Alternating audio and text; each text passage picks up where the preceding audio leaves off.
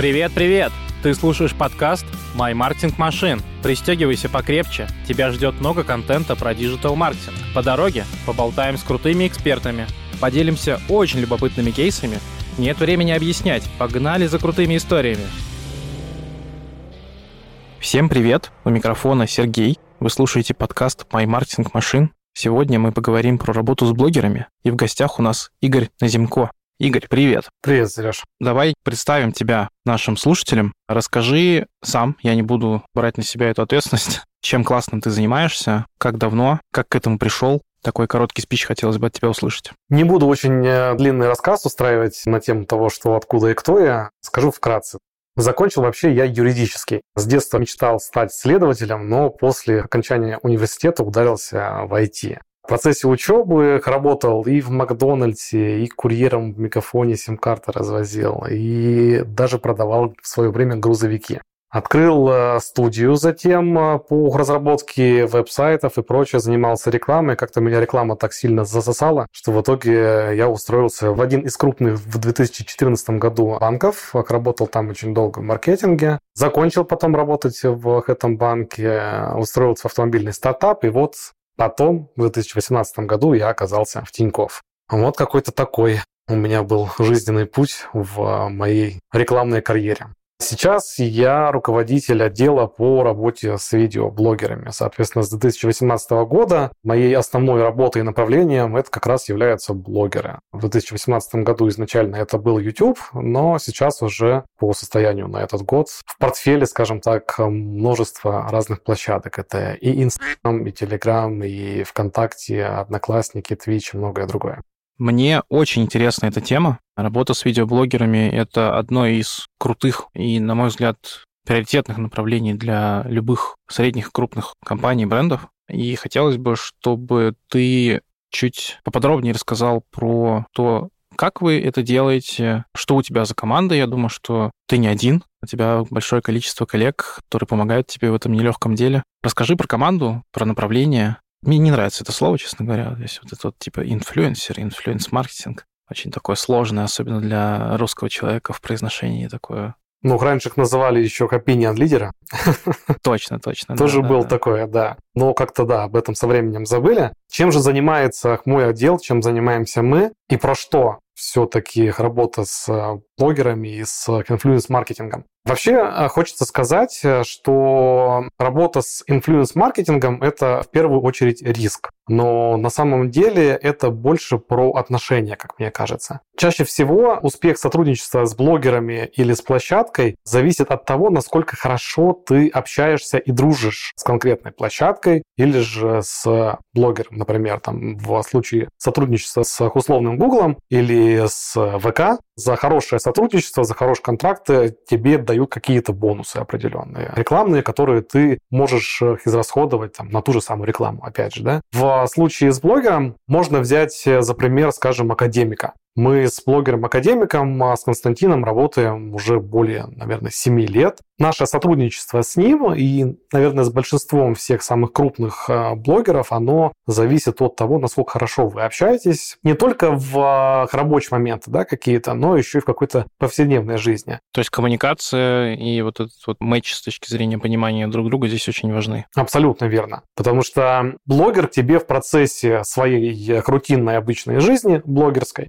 может сталкиваться с какими-то проблемами. Я дальше, на самом деле, помучаю тебя по поводу проблемных историй. Мне кажется, это прям интересная тема, которую можно будет осветить. Я об этом расскажу, да, с удовольствием. То есть э, здесь скорее рассказ о том, что к тебе может блогер обращаться за помощью какой-то, а ты, соответственно, можешь э, к нему обращаться за помощью с нашей стороны, например, у нас какой-нибудь слот рекламный э, горит, вдруг вот надо срочно для значит, кого-то из бизнес-линий э, сделать э, срочную рекламу. Чаще всего ребята идут на встречу, и это, опять же, это все как раз завязано на личные отношения. Угу. Ну, про риск, я скажу, что риск есть везде. В целом, как бы бизнес как деятельность это достаточно рисковая история. И мне кажется, что само направление да, работы с opinion контент-мейкерами, или как это правильно назвать, инфлюенсерами, она возникла э, в тот момент, когда начали расти э, в подписной базе обычные ребята, которые делали контент. Ну, в данном случае мы говорим про какой-то видеоконтент на известной площадке. И бренды поняли, что это ценная база ценная база, которая может потенциально стать твоими клиентами, и через контент-мейкера можно как бы достучаться, прийти, показать себя, рассказать про свой продукт и вот это вот все. Вообще, ты, может быть, знаешь, как давно это направление возникло вот в целом маркетинге. Понятно, что, скорее всего, это где-то на Западе, потому что до, до нас это доходит уже после. Но насколько вот это возрастная история с точки зрения да, отдельного направления внутри привлечения? Слушай, ну ты сейчас, возможно, удивишься, но это не из Запада пришло.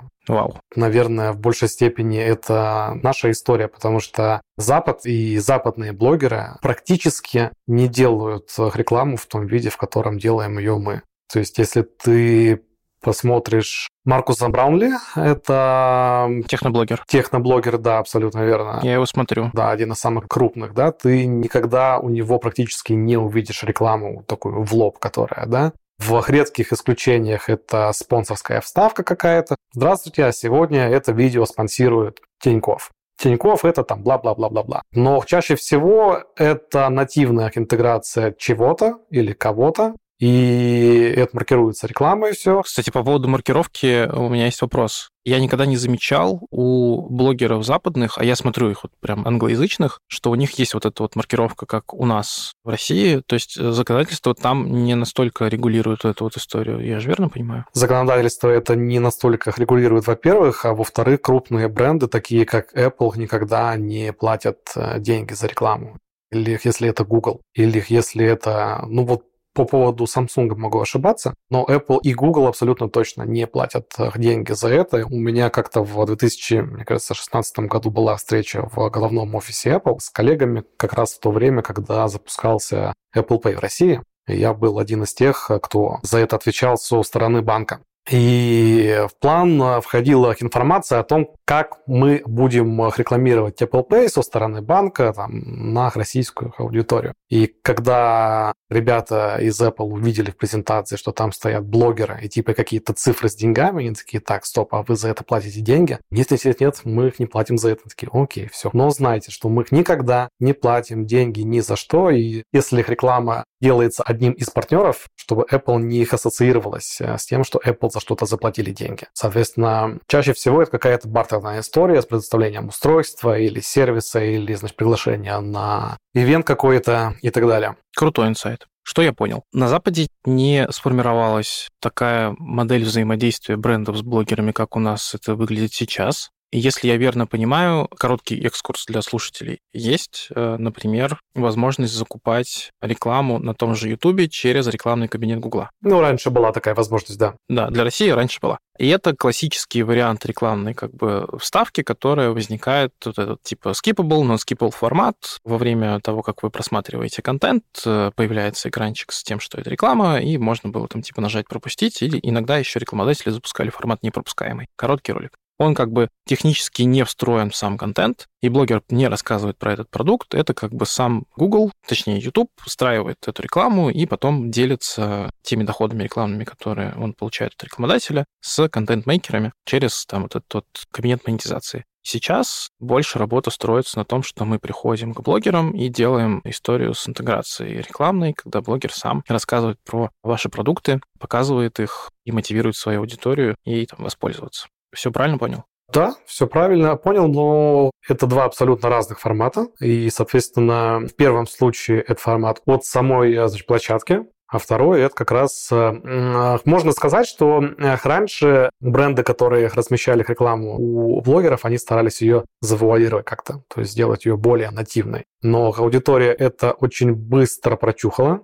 и к этой рекламе стали относиться негативно. То есть ты еще там задавал, кстати, вопрос о том, когда это все зародилось. Зародилась, э, наверное, реклама вот именно в таком формате, как мы ее уже привыкли видеть э, на YouTube у блогеров, там, в Инстаграме и прочее, наверное, в году 2013. Но в меньшей степени в такую рекламу заходили какие-то крупные компании, бренды и прочее, потому что был непонятен формат, Мало кто в то время, в принципе, еще смотрел YouTube. И чаще всего в рекламах размещались всякие казино, бинарные опционы, игры и так далее. То есть можно вспомнить, э, мне кажется, что все знают, кто такой Валя Вилсаком. Вилс занимался изначально рекламой том числе и бинарных опционов. В, наверное, 2014 году я впервые собственноручно попробовал сделать э, рекламу в YouTube как раз. Мы с другом разработали мобильную игру, очень простую, казуальную, и был у нас бюджет на продвижение порядка 500 тысяч рублей, из которых 250 мы, значит, вложили в рекламу, и на остальные деньги мы закупили всякие айфоны, там, макбуки какие-то и прочее, чтобы из этого всего устраивать розыгрыши.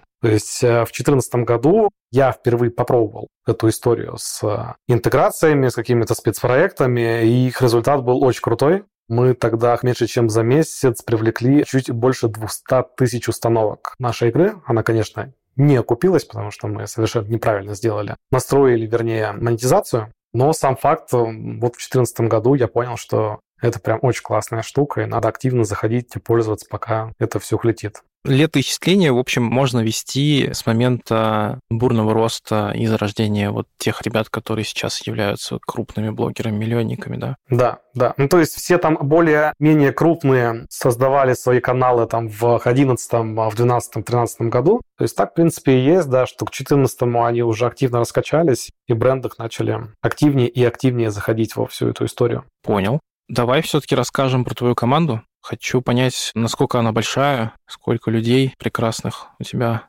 в отделе. Ну смотри, сейчас в отделе суммарно работает, наверное, 20 или чуть больше человек. Внутри отдела есть две команды. Первая – это команда по работе с видеоблогерами, и вторая – команда по работе с Инстаграмом и с Телеграмом. Команда внутри делится на подгруппы. Мы о них, наверное, чуть позже поговорим. Но вот внутри конкретных подгрупп у нас есть джуны, есть, значит, медлы, их есть э, старшие менеджеры, и у каждого из ребят э, своя какая-то роль э, внутри. Угу, угу. То есть отдельные группки, да. С какими направлениями вы работаете? Вот ты сказал там YouTube, Instagram, ныне запрещенный, и Telegram. Что-то еще? К видеоблогерам в том числе еще относятся у нас э, и Twitch, потому что на Twitch тоже очень много блогеров. Есть ВК, который, наверное, последние полгода, может быть, год активно пытаются расти и их развиваться. И э, даже внутри видеоблогеров э, ребята занимаются одноклассниками, как бы это страшно не звучало, возможно. Блогеры в одноклассниках. Блогеры в одноклассниках, да. Есть и такое явление, да. Это очень занимательно, очень интересно. Всем, кто однажды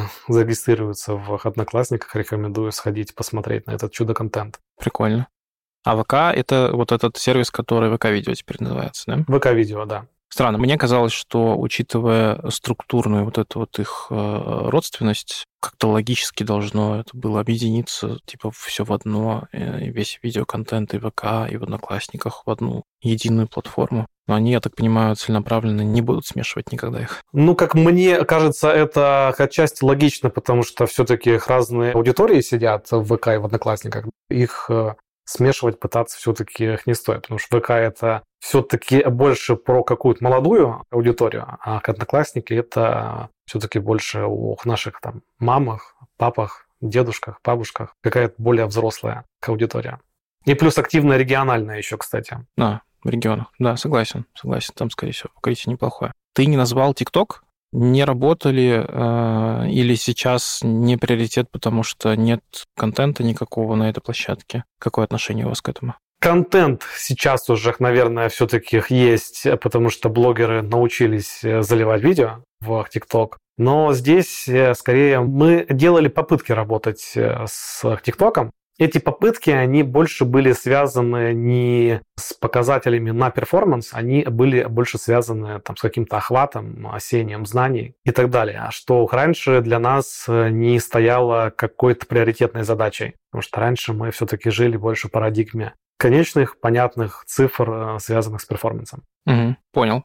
Мне все-таки кажется, что YouTube э, является таким некоторым слоном в посудной лавке у вас в направлении, как самая приоритетная большая площадка, где наибольшая концентрация всех э, блогеров, наибольшая концентрация всех э, пользователей, которые вот являются подписной базой этих блогеров. Сделаю маленькое отступление. Отдел по работе с блогерами находится внутри отдела маркетинговых коммуникаций. Внутри отдела маркетинговых коммуникаций находятся разные отделы. Это и отдел спецпроектов, это отдел по работе с нативом, с CPA-блогерами и так далее. Мне на самом деле больше нравится называть вас уже целым департаментом, потому что прям вы по численности очень большие. Это уже походит на большую единицу бизнесовую. Мы уже освещали в прошлых выпусках, когда говорили про контент-маркетинг, про натив. Вот это все, это тоже команда, которая рядом с вами живет э, и взаимодействует очень тесно. И вы в том числе работаете с одними и теми же блогерами, только в разных форматах на площадках. Я скажу больше, нас когда-то внутри Маркома было всего лишь 4 человека. Это Катя Логинова, наш несменный, потрясающий руководитель. Витя Фещенко, с которым вы уже общались, как раз который отвечает за Ахнатимф. Алеша Балашов, который раньше отвечал за Инстаграм, и я. Впоследствии их отдел у нас э, настолько разросся, что сейчас уже в моей э, команде в пять раз больше человек, чем э, когда-то нас было вообще в Маркоме. Хочу еще поговорить с тобой про те бизнес-направления, бизнес-продукты, с которыми вы работаете. Сто процентов э, это все финансовые продукты, там карточные, бизнесовые продукты, скорее всего, лайфстайл. Хотелось бы от тебя услышать прям топ of mind всех продуктов самых крупных, которые приходят к вам с задачами продвижения через блогеров. Мы их работаем, а, наверное, все-таки с 95 пятью процентами всех бизнес-линий внутри группы компаний. То есть э, с кем-то просто больше, с кем-то меньше. Кто-то приходит, а кто-то уходит. Например, в 2018 году мы более активно работали с кабрендами. Это была история с продвижением карт Drive и All Games в большей степени. Соответственно, некоторые продукты, которые мы старались э, продвигать среди блогеров в YouTube, они работали не очень хорошо. Black мы их раскрутили после череды очень больших длинных тестов только в 2019 году. И при этом а, в том же в 2019 году доля Games и Drive'а, наоборот, стала сокращаться. То есть постепенно стали появляться там условно инвестиции, mobile, бизнес и так далее. Сейчас мы продвигаем а, даже HR. HR, а, их задачи, их потребности среди блогеров в плане найма новых людей, рассказ там об университете и так далее. Соответственно, лайфстайл, город, топливо и все-все-все-все-все. То есть, как я уже сказал, что мы занимаемся 95% наших значит, продуктов внутри компании. Неожиданно, потому что мне, по правде, казалось, что очень сложно работать с нефизиковскими продуктами, и это мой следующий вопрос. Как вы находите какую-то эффективность в плане работы с конкретной подборкой блогеров, если это не суперстандартный продукт, там, типа Блэка, например, B2B-шный продукт, не знаю, там, РКО какой-нибудь, вот из этой группы? Это же достаточно сложная аудитория. Ну смотри, наверное, многих наших коллег уже тошнит от фразы от моей, но это фраза, которая все еще работает на самом деле. Все в интернете включая YouTube, Instagram, Twitch и прочее, все смотрят все. Чаще всего а, люди со стороны, которые заходят э, с потребностью в рекламе чего-либо у блогеров, они заходят с позиции, так, смотрите, вот у нас, скажем, э, ХРКО, это интересно кому? Это интересно предпринимателям. Давайте пойдем, скупим э, весь контент, который связан с темой бизнеса, и будем среди них рекламировать. Этот подход совершенно неверный, потому что, а, каналов качественных про бизнес, их все-таки очень-очень-очень мало в сравнении, например, с каким-то развлекательным контентом. Плюс э, эти каналы зачастую стоят очень дорого. Например, взять э, Рыбакова, скажем, да, то есть э, с Рыбаковым это история о том, что очень богатый человек, очень обеспеченный дядя, предприниматель, миллиардер, миллиардер, да, делится своим опытом, какими-то советами с людьми. Соответственно, для него монетизация этого контента, она э, не первостепенна. Плюс э, третья штука – это то, что далеко не факт, что сами предприниматели сидят и смотрят этот контент. То есть чаще всего, как мне кажется, это все-таки люди далекие от темы бизнеса, но которые гипотетически могут об этом думать, хотеть, размышлять там в будущем открыть, скажем. Вот здесь я, кстати, с тобой очень согласен. На мой взгляд, и вот я сейчас со своими продуктами прорабатываю стратегию, и когда мы углубляемся в историю работы именно с блогерами, я больше отдаю приоритет стратегии именно тому, что мы растим через охваты знания о продукте и не целимся в то, чтобы получать э, ежеминутный, ежесекундный какой-то эффект перформансный, да. Понятное дело, там, э, я думаю, у вас уже есть кейсы, где вы научились и перформить хорошо, но не для всех продуктов это применимо. И зачастую, вот даже с э, кейсами про B2B, да, вот ты сказал про Рыбакова, раньше у нас еще был сильно хайповый канал, там, типа Трансформатора, да, у которого была достаточно большая аудитория. И, на мой взгляд, таких ребят смотрят именно будущие предприниматели. То есть это молодые ребята, которые сейчас через подобный контент погружаются в то, как строится бизнес. И если мы присутствуем там со своим продуктом, он откладывается у них где-то на подкорке, и когда они приступают в какую-то активную фазу, да, там, например, открывают свое первое дело, они уже вспоминают, что, ага, у Тиньков есть продукт, который поможет мне, там, условно, с эквайрингом, с расчетным счетом, с регистрацией организации и так далее. Такая стратегия, на мой взгляд, более долгосрочно правильная. Здесь абсолютно все верно. А здесь, наверное, даже за примером далеко не стоит ходить, потому что все мы отлично знаем, что когда возникает потребность покупки авиабилетов, мы идем на всем известный нам сайт. Соответственно, с Тинькофф э, должна быть та же самая история, что когда у человека возникает потребность э, в голове там... Авиабилетах, потому что у нас тоже есть оформить их расчетно-кассовое обслуживание или их оформить э, страховку на машину, да, потому что со страховкой на автомобиль та же самая абсолютная история. У тебя нет потребности здесь и сейчас ее оформить. Она у тебя возникает ровно раз в год. Когда эта потребность у тебя возникнет, ты должен вспомнить в первую очередь о том, что вот есть желтая такая страховая значит, компания, где очень классно, очень все удобно, здорово. Там еще можно получить какой-то дополнительный кэшбэк, например. Но опять же, история здесь э, с тем же самым с трансформатором, она не очень правильная, потому что я об этом чуть дальше расскажу, как выбрать хорошие каналы и блогеров э, для сотрудничества и работы.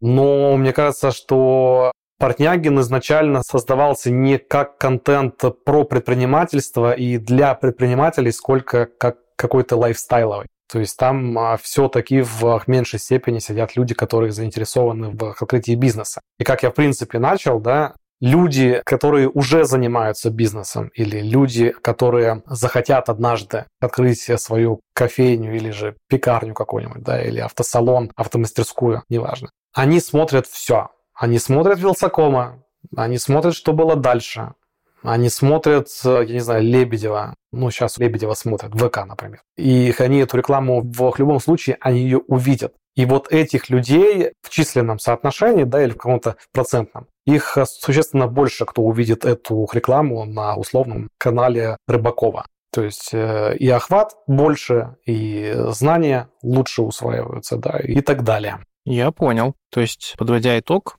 если у вас специфический продукт и целевая аудитория не сильно широкая, то нет никакого смысла тратить время, силы, ресурсы на то, чтобы выискивать максимально подходящих блогеров по контенту и тематикам, потому что пересечение среди общей массы э, аудитории, оно очень большое. И тот же предприниматель смотрит развлекательный контент, потому что, ну, естественно, он много работает, ему хочется прийти домой и немножко отвлечься и посмотреть какой-то там э, не очень напряжный контент на Ютубе. Это хороший инсайт.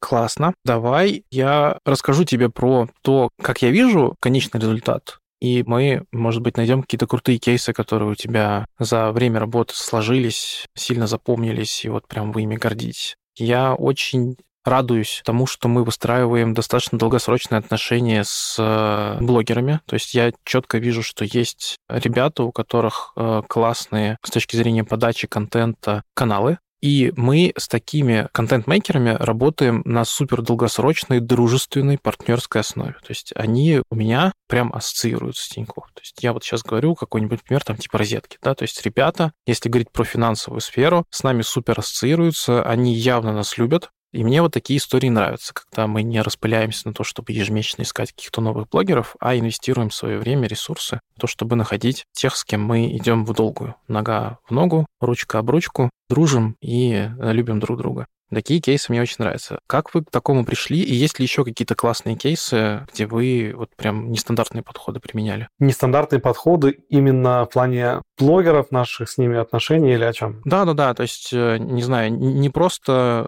э, решили покупать у них интеграции, а заколабились, э, придумали какие-то интересные штуки, не знаю, там общие карты, например, в дизайне. Окей, okay, окей. Okay. Смотри, если говорить про какие-то крутые кейсы, то, наверное, один из самых запоминающихся и крутых кейсов, которые у меня вот есть в голове, это одна из первых карт, которую мы сделали внутри YouTube. Это была карта Киберпанк. Если я не ошибаюсь, и память меня не подводит, это было в конце 2019 года. Эта карта по дизайну была никак не связана абсолютно с одноименной игрой. Это был некий рисунок нашего видения будущего с летающими автомобилями, с курьерами Яндекс Еды и так далее. Мы эту карту запустили в итоге в начале 2020 года, как раз в ковид. И эту карту мы за, мне кажется, за полгода мы ее раздали тиражом чуть больше 150 тысяч. То есть это была такая, мне кажется, первая какая-то история, где дизайн карты был не общебанковский, то есть, а вот наш локальный вот такой, и он, значит, промился отдельно чисто на YouTube. То есть мы их раздали очень много этих карт, спрос на нее был колоссальный. С тех пор мы начали очень активно делать карты в разных дизайнах. Это и дизайны, не привязанные к блогеру, и дизайны, соответственно, авторские какие-то там совместно с Розетки тем же самым, с Жекичем Дубровским, с Булкиным, а, даже карта с Мармоком у нас была. Кстати, история сотрудничества с Мармоком, она была очень длинной. Мы пытались его подписать, наверное, года четыре. И нам это удалось э, сделать только в прошлом году, потому что он прям категорически не хотел работать с банками. Но в итоге все вышло, все получилось. Мы даже для него сделали карту, его личную в дизайне. Он э, за ней, значит, прилетал в Москву. Очень долго воевали а, с тем, что он не взял в самолете это называется, мне кажется, миграционная карточка, да, раздают в э, самолете для иностранцев на заполнение. Но все в итоге сделали, все нашли, и Мармок вот до сих пор является нашим счастливым клиентом, не резидентом. Еще из крутых э, кейсов это, наверное, спецпроекты, вот, потому что с каждым, а, наверное, уже с каждым из наших крупных блогеров, с кем мы работаем много-много лет на постоянной основе, мы сделали какой-то спец, больше всего спецпроектов у нас было, опять же, с Костей Академиком, а, и когда-то мы а, у него разыгрывали там в 2019 году Део Матис, или это Равон был, а закончили вот в этом году мы разыграли Tesla Model S Plate. И каждый раз в каждом спецпроекте есть какие-то новые открытия, новые цифры какие-то, да, результаты. Вот, кстати, насколько важен офер? С картами, я понимаю, это э, достаточно приятное дополнение для аудитории самого блогера, когда есть лимитированный какой-то дизайн, и он по душе его собственной аудитории, потому что они его смотрят, они ему импонируют. И, естественно, им хотелось бы не просто получить от нас карту в стандартном дизайне, да, а какую-то уникальную с э, дизайном в тематике того блогера, которого вот они смотрят, и он им нравится. А вот в случае с какими-то розыгрышами это все-таки какой-то ценный, как бы достаточно приз, офер, и дает ли это какой-то дополнительный буст, э, выхлоп с точки зрения там охватов, активности этой аудитории, с которой взаимодействуем? То есть это вообще целесообразно? Ну смотри, э, с точки зрения, наверное, охватов э, все-таки нет, потому что по статистике, вот как у блогера ролики набирают просмотры, так они у него и набирают. То есть если обычный выпуск у блогера собирает там 2 миллиона просмотров, то те же самые два он и соберет э, с информацией о спецпроекте, потому что мы отошли уже в сторону от создания видео, которые вот чисто полностью там о спецпроекте. Как э, это было, например, в начале там с академиком, где он снимал видео о том, что он там в первой серии идет и покупает эту машину, затем он начинает ее там тюнинговать, ставить какие-то колеса, клеивать пленку, да, и прочее. Это не их интересно. Людям все равно интересно смотреть тот регулярный контент, который снимает блогер. Тот а, контент, к которому аудитория его уже привыкла. Соответственно, нет никакого смысла снимать какие-то отдельные видео и прочее. Ему легче и проще для всех, и более результативно будет вставить э, рекламную интеграцию о том, что, а вы знаете, а у нас вот вместе с Тинькофф банком идет какой-то розыгрыш, там, сделай вот это, вот это, вот это, и выиграешь вот это, вот это, вот это. Это легче и проще. И... Кликбейтики не работают, да? Типа, если разместить в названии «Отдаю Теслу».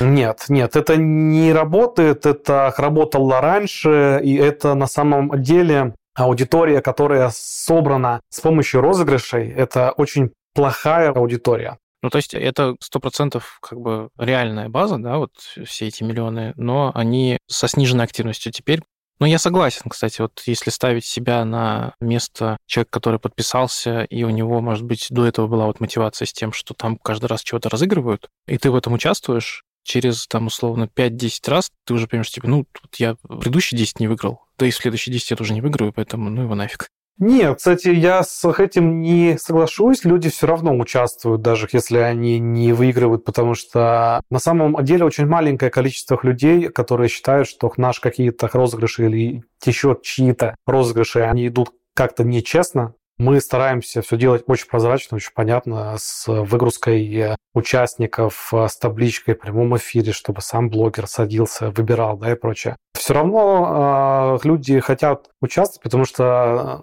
надежда умирает последней. То есть все равно мы все верим в то, что однажды вот что-то вот такое случится, звезды сойдутся, и я выиграю Тесла. Почему нет? Шанс есть у каждого в той или иной степени. Ты меня сейчас навел на мысль, что можно в будущем пригласить э, кого-то из блогеров и раскрыть тему контент-мейкинга и про то, как вот э, держать какой-то хороший темп, наращивать э, базу подписчиков и делать это классно. Я думаю, что канал Розетки с большим вообще удовольствием согласится и их расскажет о том, как, на мой взгляд, очень правильно и их органически расти. То есть э, их пример, он прям очень хороший, если брать именно техносегмент, потому что когда ты э, открываешь видео Розетки про новый iPhone, скажем, да, сейчас в сентябре выйдет новый iPhone, в э, Розетке они не стараются снять контент в первый же день. То есть вот быстро прям выложить, да, типа, а бы что. Все равно они стараются взять какой-то тайм-аут, чтобы изучить это устройство, чтобы о нем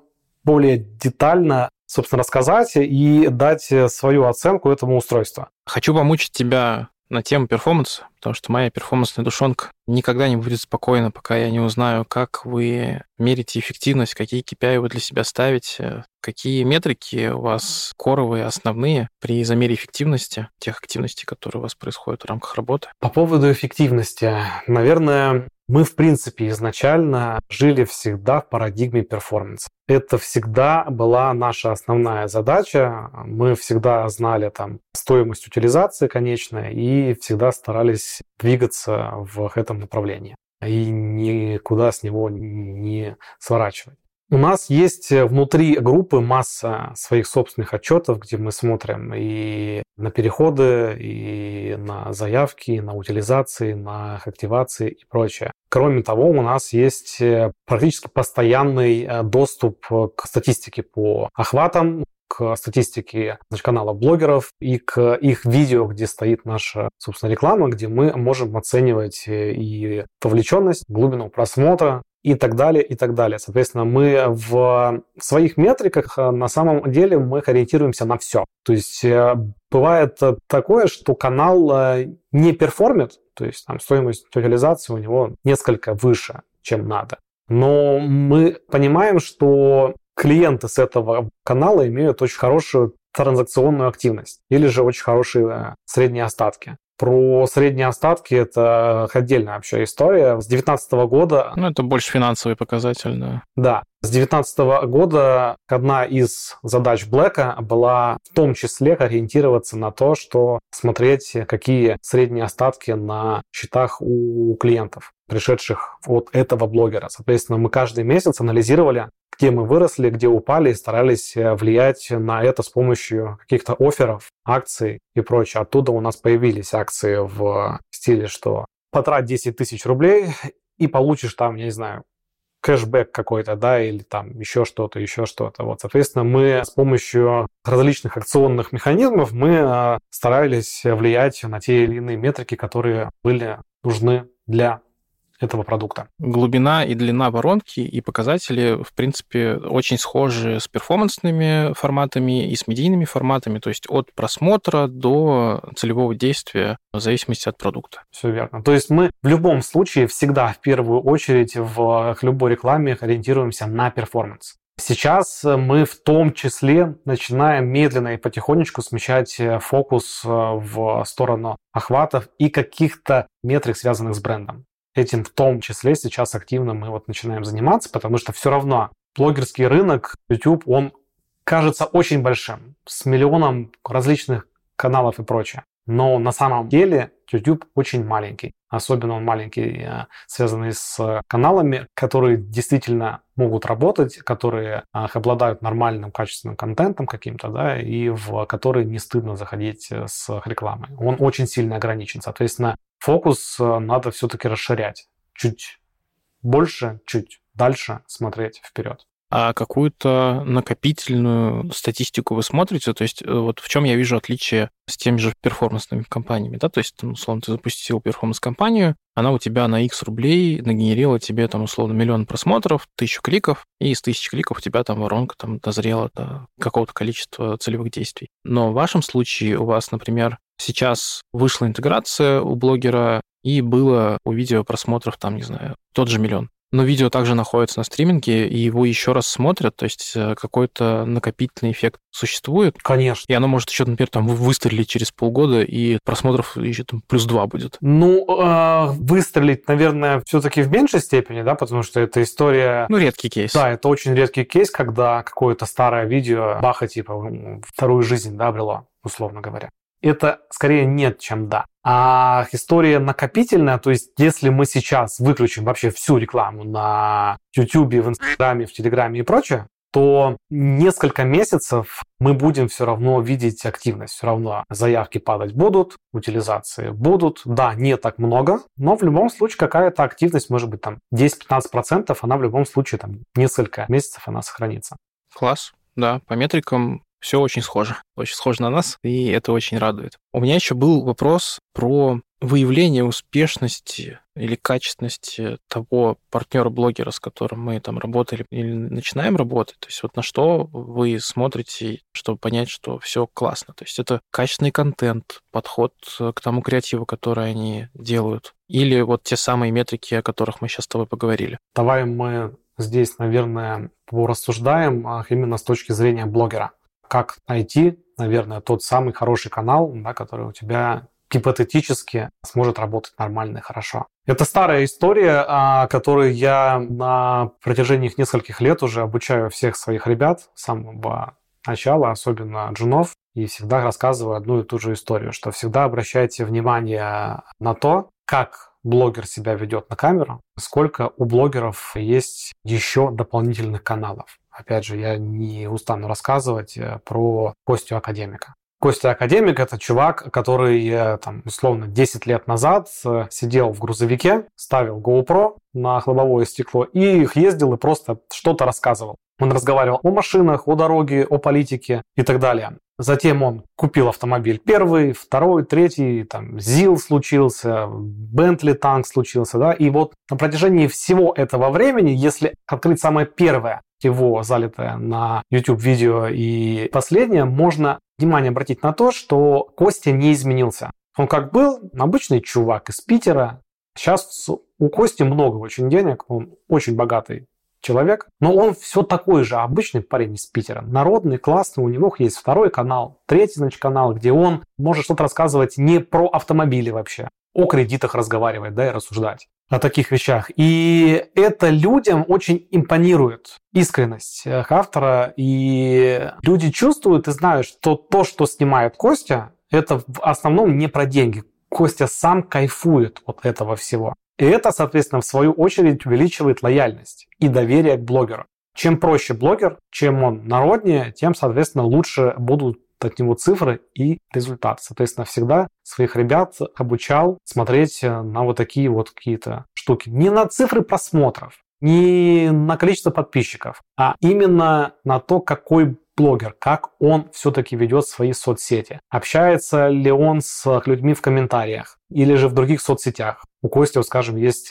сообщество ВКонтакте. И Костя все время сидит в комментариях ВКонтакте, он с кем-то общается. То есть э, это совершенно живой чувак, которого безумно вставляет то, чем он занимается. Соответственно, вовлечение в такого блогера оно всегда сильно выше. Это все вытекает э, из того, что все-таки блогеры, они про эмоции. То есть если здесь он закрывает задачу того, что аудитория хочет расслабиться, получить классные эмоции, приятные, и они их получают через этот контент, значит, все здесь работает вообще классно. Ну, не всегда так, но в большинстве случаев да. Давай поговорим про форматы и еще чуть про площадки. У меня такой вопрос. Я в основном по роду деятельности занимаюсь именно платными форматами закупки рекламы. У меня есть ныне почившие форматы, которые мы закупали на YouTube. Но сейчас появились э, некоторые условные замены на этой же площадке, которые заменяют нам кабинетные закупки на YouTube. Вот это приролы. Это что-то новое для нас, но при этом очень похожее на те же самые инстримовые форматы, пропускаемые, непропускаемые. Это, кстати, очень похоже на тот же ТВ, на мой взгляд, потому что смотрите телек, и внезапно заканчивается половина вашей любимой программы, и начинается рекламный блок. И вот на Ютубе это сейчас так же выглядит. Насколько это перспективный формат, на твой взгляд? Ну, скажем так, я в него верю. Если бы мы бы в него не верили, мы бы с ним, наверное, не работали. Как и все, чем мы занимаемся, все требует какой-то раскачки. То есть и Black у нас в 2018 году не работал так здорово, как он э, работал впоследствии. Потому что ушло у нас где-то полгода на то, чтобы продукт на YouTube раскачать, сделать более известным, да, его, более желанным для аудитории. То же самое здесь. Все новое – это хорошо забытое старое. Я не могу сказать, что с точки зрения экономической этот формат стоит как-то сильно дешевле. Да? Ну, может быть, там на 10, 15, 20 процентов этот формат стоит э, меньших денег, чем интеграция обычная на YouTube. Скидка на продакшн? Скидка на продакшн, да. В принципе, можно назвать так. Но при этом тот же самый формат shorts'ев, скажем, он э, очень много собирает просмотров, потому что это короткие видео, это прикольно, это классно, люди это активно смотрят. Или же приролы в роликах обычных, в классических, блогерских, мы стараемся сделать, вставить их в начало и в конец. Вот, соответственно, чтобы было несколько контактов, сейчас э, очень страшная информация для конкурентов, мы в конец э, вставляем э, для того, чтобы в конце ролика наш пост-ролл увидела та аудитория, которая является ядром, потому что до конца видео смотрят самые преданные, самые лояльные подписчики. За этим мы стараемся вставлять их там по возможности, в зависимости от договоренности, опять же, с блогером, два раза в начале и в конце. Очень классно. Это больший охват, это чуть э, ниже стоимость, и это проще в плане интеграции блогера, потому что ты ему уже отдаешь какой-то готовый ролик, он его вставляет, и ты не паришься с тем, чтобы осматривать э, сценарий, э, отсматривать ролики и прочее все. Ты знаешь, что там в любом случае все будет здорово, и ссылка будет стоять в описании. Поэтому в целом формат... А цена отличается? Начало или конец? Смотри, мы стараемся, очень стараемся, это не всегда выходит, но очень стараемся договориться, чтобы за одну стоимость ролика в начале ролик еще также стоял и в конце. Ну, это легкий же формат, ну, типа это 10, 15, 20, 30 секунд в ролике, в длинном, да, в каком-то. То есть, ну, ну, почему бы не вставить в знак лояльности к нам, да, какой-то еще и ролик в конце? Ну, почему нет? Опять же, это все сводится к тому, о чем мы, собственно, разговаривали ранее. Это про отношения с блогером. Типа, с кем вот ты общаешься очень хорошо и дружишь. У меня некоторые ребята пиво пьют с кем-то из блогеров. Окей. Ну, вот про шорт ты упомянул. Это тоже достаточно как бы свежий формат на Ютубе. И вот я для своих продуктов потестировал, и мне очень нравится. То есть там неожиданно хорошие охваты. Иногда попадаются блогеры, которые очень продуманно и с душой подходят к самому контенту. Во-первых, ценность в том, что Shorts — это, ну, очевидно из названия, короткий формат, и зачастую он в целом посвящен только твоей интеграции, то есть там нет никакого другого блогерского контента, он чисто про твой продукт, это очень прикольно. И я такую же штуку делал с ребятами из ВК, здесь я как раз хочу перейти к второму блоку моего вопроса про площадки, и у нас как бы уже где-то больше года э, есть вот эта вот история с тем, что нам придется переходить куда-то там в тот же Рутуб, или же вот контент от ВК, который на новоиспеченной площадке ВК-видео. Насколько ты веришь вообще в альтернативные площадки, наши локальные? Ну смотри, YouTube — это очень огромная, массивная база разной информации совершенно, которая заливалась годами. Это как Википедия условная. Я вот, скажем, очень редко использую Google для поиска. Я для поиска использую YouTube, потому что мне легче и проще информацию воспринимать глазами. Как и мне. Какой-то туториал, да, и прочее. Я иду в YouTube. Это легче и проще, чем открыть э, статью и ее читать, как, не знаю, установить Windows э, на что-то. И видео еще можно смотреть X2 или X1,5. Да, и плюс еще X2, и можно смотреть и субтитры и прочее а в Яндекс браузере. Рекламная интеграция. Есть еще и перевод синхронный иностранных видео там, да. Ну, вообще красота. Ну, то есть, как бы сам Бог велел пользоваться этой площадкой. Но все может быть, даже если случится блокировка YouTube, ну, где-то на 30% станет меньше людей в начале, а потом все в итоге выровняется и все будет хорошо. Так их, в принципе, дальше и будут использовать. А по поводу наших отечественных площадок скажу так. У ВК более высокие шансы стать альтернативой, но YouTube строился не один год. Невозможно за год сделать все то же самое, что сделала компания почти за 20 лет. То есть наличие уже готовых и с опытом контент-мейкеров этого недостаточно. Нужна вот эта вот самая технологическая база, которая есть э, у старого Ютуба и которой нет у новых площадок. Мы видим, что происходит э, с ВК на примере ЧБД. Типа, сколько он там сейчас ролик собрал? 100 миллионов. Там, дай бог, 10% это релевантные просмотры. В лучшем случае 10%. Вот потому что ВК просмотры считаются с первой секунды. Ну, еще дело привычки, на самом деле. Мы очень привыкли к Ютубу, и перестроиться на что-то другое при его наличии сейчас будет очень сложно. Ну, будем надеяться, что, возможно, ну, мне бы так хотелось, чтобы появилась какая-то альтернатива. TeenTube. Нам надо открыть TeenTube. Мы же IT-компания, поэтому давно уже пора внедрить в мобильное приложение наше желтое еще и блогеров. Идея для внутреннего стартапа. Да. Хочу еще немножко поговорить с тобой про то, как ты растишь команду. Я зацепился за момент про выбор блогеров. Вот ты сказал, что очень важно смотреть, что за контент. И отсюда вытекает вывод, что твои ребята, которые у тебя в отделе работают по работе с блогерами, они в том числе должны быть потребителями этого контента для того, чтобы релевантно с ними работать, понимать, кто это. То есть это один из важнейших критериев, да? Это один из важнейших критериев, если это не самый основной критерий, э, помимо наличия мозга в голове, скажем так, да, и их умение им э, в первую очередь пользоваться. Когда мы стажеров нанимали очень активно, одно из требований было это приложить статистику YouTube к резюме своему. Мне нужно было видеть, что человек смотрит YouTube хотя бы 40 часов в неделю. Там есть пользовательская статистика? Да. В приложении YouTube на телефоне есть эта статистика. Можно ее оттуда вытащить и посмотреть, сколько в неделю там или в месяц ты смотришь YouTube. Соответственно... Хочу посмотреть свою. Да, обязательно посмотри. У нас есть вакансии. Если вдруг что, ждем. Самое важное, чтобы человек э, все-таки был разносторонним э, в плане контента на YouTube, потому что мы не работаем с какими-то одними каналами. Мы работаем с каналами разными совершенно. Это может быть детский контент, детский контент э, смотреть взрослым людям – это очень сложная задача на самом деле, потому что сложно выдержать там челленджи какие-то, 24 часа челлендж, я валяюсь в слайме да, каком-то или э, что-то делаю шариками гарбиза, это называется, мне кажется. Ну, то есть э, ты не должен быть зациклен на чем-то одном. Ты должен знать хотя бы самых крупных блогеров, которые есть на YouTube или Инстаграме, неважно. Ты должен быть в теме в целом, в общем, и иметь очень большую статистику и насмотренность именно на площадках. Ну и с точки зрения коммуникации, наверное, тоже важны скиллы, чтобы он умел общаться с ними, находить подходы, вот это вот все. Здесь, смотри, мы все разные, мы все по-разному общаемся, мы все по-разному коммуницируем. То есть я со своей э, стороны стараюсь э, всем ребятам дать максимальную свободу.